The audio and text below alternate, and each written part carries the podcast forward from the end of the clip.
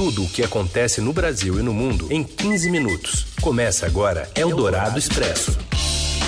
Olá, sejam todos bem-vindos aqui ao Eldorado Expresso, o programa que traz para você diariamente as principais notícias na hora do seu almoço, tudo em 15 minutos. Primeiro ao vivo nas ondas do rádio da Rádio Eldorado em São Paulo, FM 107,3. Depois em podcast para você ouvir a qualquer hora, em qualquer lugar, no seu agregador ou serviço de streaming preferido. Eu sou Raíssa Abac, aqui está comigo também o Leandro Cacossi e a gente traz os destaques desta quarta, 17 de julho de 2019. Eldorado Expresso. Governo pode liberar saques de até 35% das contas ativas do FGTS. A medida em estudo tenta estimular a economia. Jair Bolsonaro participa da reunião de cúpula do Mercosul, que terá um acordo para acabar com a cobrança de roaming entre os países do bloco. E você também acompanha tudo sobre a noite de decisões na Copa do Brasil. Os quatro finalistas serão definidos hoje. Eldorado Expresso. A gente abre aqui com destaque internacional. Jair Bolsonaro participa hoje em Santa Fé, na Argentina, da primeira reunião de cúpula do Mercosul como presidente, com os líderes de Argentina, Paraguai e Uruguai. Uma das pautas do encontro é um acordo que acaba com a cobrança por serviços de roaming nas telecomunicações entre os países do bloco. Você acompanha agora as informações da enviada especial a Santa Fé, Bárbara Nascimento. Boa tarde, Heisen. Boa tarde, Leandro. O presidente Jair Bolsonaro chegou por volta das 11h30 aqui na cidade argentina de Santa Fé, onde acontece a cúpula dos chefes de Estado do Mercosul. Bom, ele participou há pouco de uma sessão plenária com todos os chefes de Estado e também alguns chefes de países associados, como, por exemplo, o presidente da Bolívia. Um dos grandes temas aqui hoje é um acordo que vai acabar com o roaming internacional, aquela tarifa que é cobrada quando você faz ligações ou recebe ligações fora do país. Essa tarifa vai parar de existir agora entre os países do Mercosul.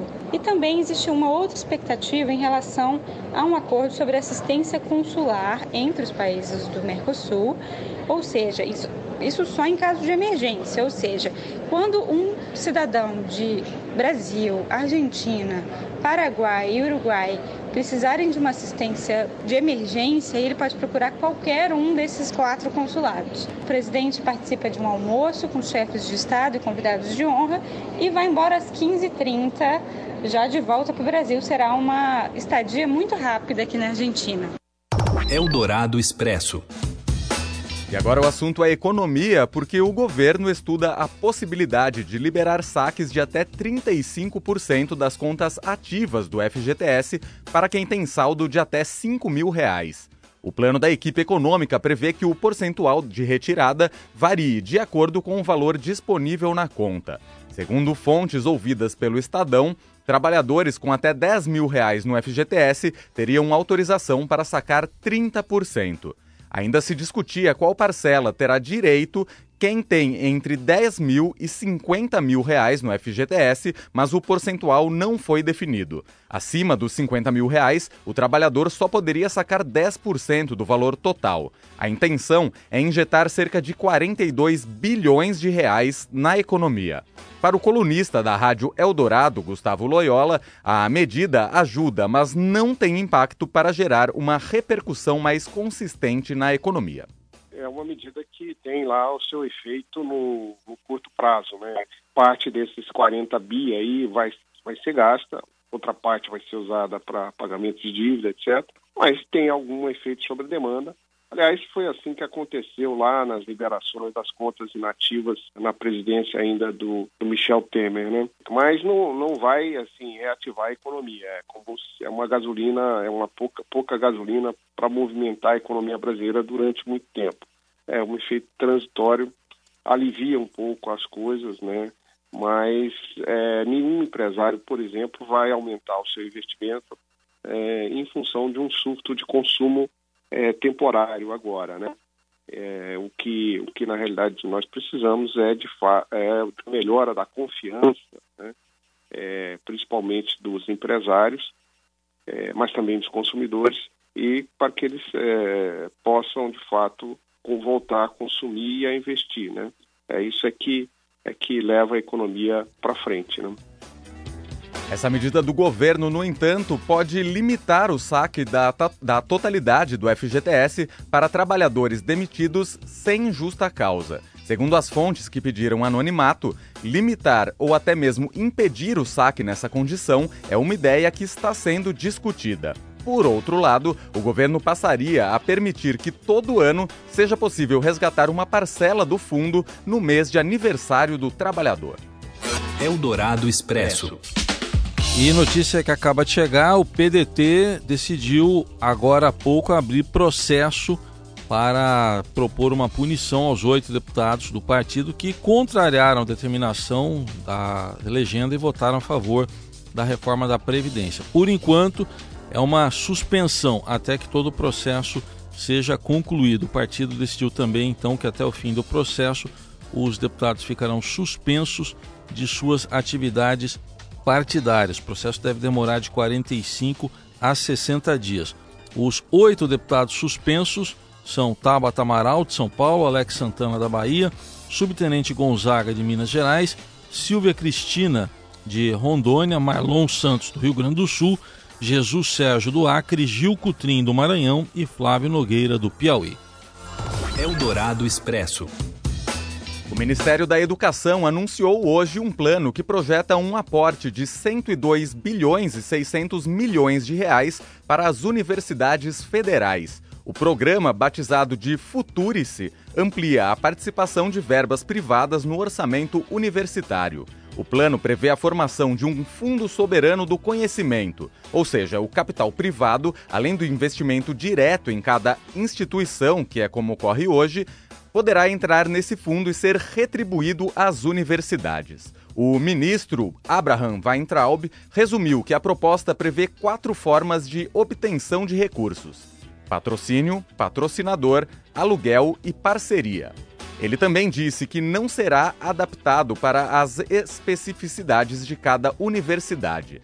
Durante o lançamento do programa, o presidente da União Nacional dos Estudantes, Iago Montalvão, interrompeu o ministro da Educação e cobrou verbas para a educação. É isso que nós precisamos. Precisamos debater como retomar os cortes que foram feitos, como devolver o dinheiro do contingenciamento, ministro. Nós estamos à disposição, os estudantes estão à disposição para dialogar, mas a gente quer resposta para hoje. Aqui a gente quer solução para o que, que vai acontecer com os estudantes que estão sem bolsa, não estão conseguindo fazer as suas pesquisas, estão nos procurando desesperados. Eldorado Expresso. Outro destaque internacional, o traficante mexicano Joaquim El Chapo Guzmán foi condenado nesta quarta-feira à prisão perpétua pela Justiça Federal dos Estados Unidos. Depois de três meses em que a promotoria apresentou uma montanha de provas, em 12 de fevereiro, um júri declarou El Chapo culpado de traficar ou tentar traficar mais de 1.250 toneladas de drogas, principalmente cocaína.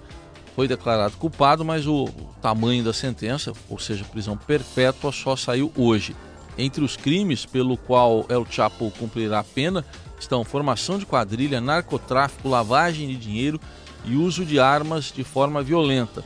El Chapo fez fugas espetaculares de prisões do México e foi extraditado para os Estados Unidos há dois anos e meio. E durante o julgamento, o traficante disse ter sido vítima de tortura mental, emocional e psicológica e afirmou ter sido submetido a tratamento cruel e desumano. Eldorado Expresso. Ontem a gente noticiou aqui no Expresso que o Ministério da Saúde suspendeu contratos com sete laboratórios públicos nacionais para a produção de 19 medicamentos distribuídos gratuitamente pelo SUS. Agora, o governo afirma que, para garantir que não faltem medicamentos de distribuição obrigatória no Sistema Único de Saúde, os remédios que eram fornecidos por laboratórios públicos serão adquiridos da iniciativa privada. Em nota, o Ministério justificou que a suspensão das parcerias aconteceu por seis motivos. Recomendação de órgãos de controle, como a Controladoria Geral da União e o Tribunal de Contas da União, decisão judicial, descumprimento de cronograma, falta de avanços esperados, falta de investimentos em estrutura ou solicitação de saída do parceiro privado. A pasta diz que a etapa atual permite que os laboratórios públicos apresentem medidas para reestruturar o cronograma de ações e atividades com contratos suspensos. A Associação de Laboratórios Farmacêuticos Oficiais do Brasil também se manifestou e disse que foi pega de surpresa com as suspensões. O órgão deve ingressar com ações na justiça contra o Ministério da Saúde. Eldorado Expresso. E noite de decisão na Copa do Brasil. Os quatro finalistas serão conhecidos hoje. Leandro Cacossi, que é gaúcho de Itaquera, vai torcer aí para o Inter. Acompanhe o comentário do Rafael Ramos. Olá, Heisen. Olá, Leandro. Os quatro semifinalistas da Copa do Brasil serão conhecidos hoje.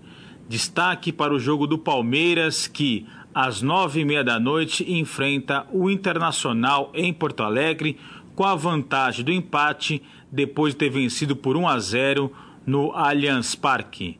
No Maracanã, mais de 60 mil torcedores estarão apoiando o Flamengo contra o Atlético Paranaense depois do empate por 1 a 1 na partida de ida em Curitiba.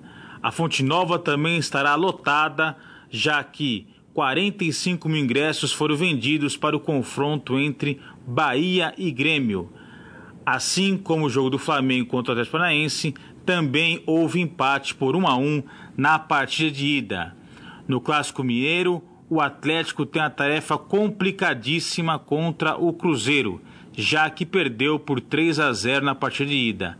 Assim, o Cruzeiro tem a vantagem de poder perder por até dois gols de diferença, que mesmo assim estará na semifinal da Copa do Brasil em busca do tricampeonato seguido da competição.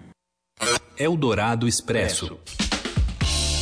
E o fotógrafo Sebastião Salgado abre uma exposição e lança um livro sobre a febre do ouro no garimpo de Serra Pelada. Acompanhe os detalhes com o editor do Caderno 2 do Estadão, o Biratã Brasil, que também fala da preocupação do fotógrafo com a política ambiental do governo Bolsonaro. Oi, Leandro. Oi, Raíssa. Oi. Tudo bem? Vamos falar de fotografia? Olha, um dos mais prestigiados profissionais do mundo é o brasileiro Sebastião Salgado. Ele mora na França, mas está aqui em São Paulo para abertura de uma exposição e o lançamento de um livro com imagens que ele fez no garimpo de Serra Pelada, lá em 1986. O livro e a mostra têm o mesmo título, chama Gold. E a exposição abre nessa quarta, lá no Sesc Avenida Paulista.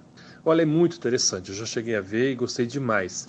São 56 imagens em preto e branco, que retratam aquele garimpo que chegou a atrair 50 mil homens para a região do Carajás. Foi uma febre do ouro que durou mais ou menos 10 anos, entre 1979 e 1989. E olha, colocou o Brasil entre os grandes produtores mundiais de ouro naquela época. O Salgado passou 32 dias convivendo com os garimpeiros e conseguiu imagens impressionantes, como aquelas que mostram o espaço parecido com um formigueiro humano.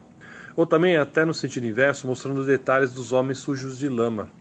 Foi um lance de ousadia, porque naquela época a fotografia colorida era muito mais valorizada e o material realizado pelo Salgado não só reabilitou as fotos em preto e branco, como também fez com que elas ganhassem um aspecto de obra de arte.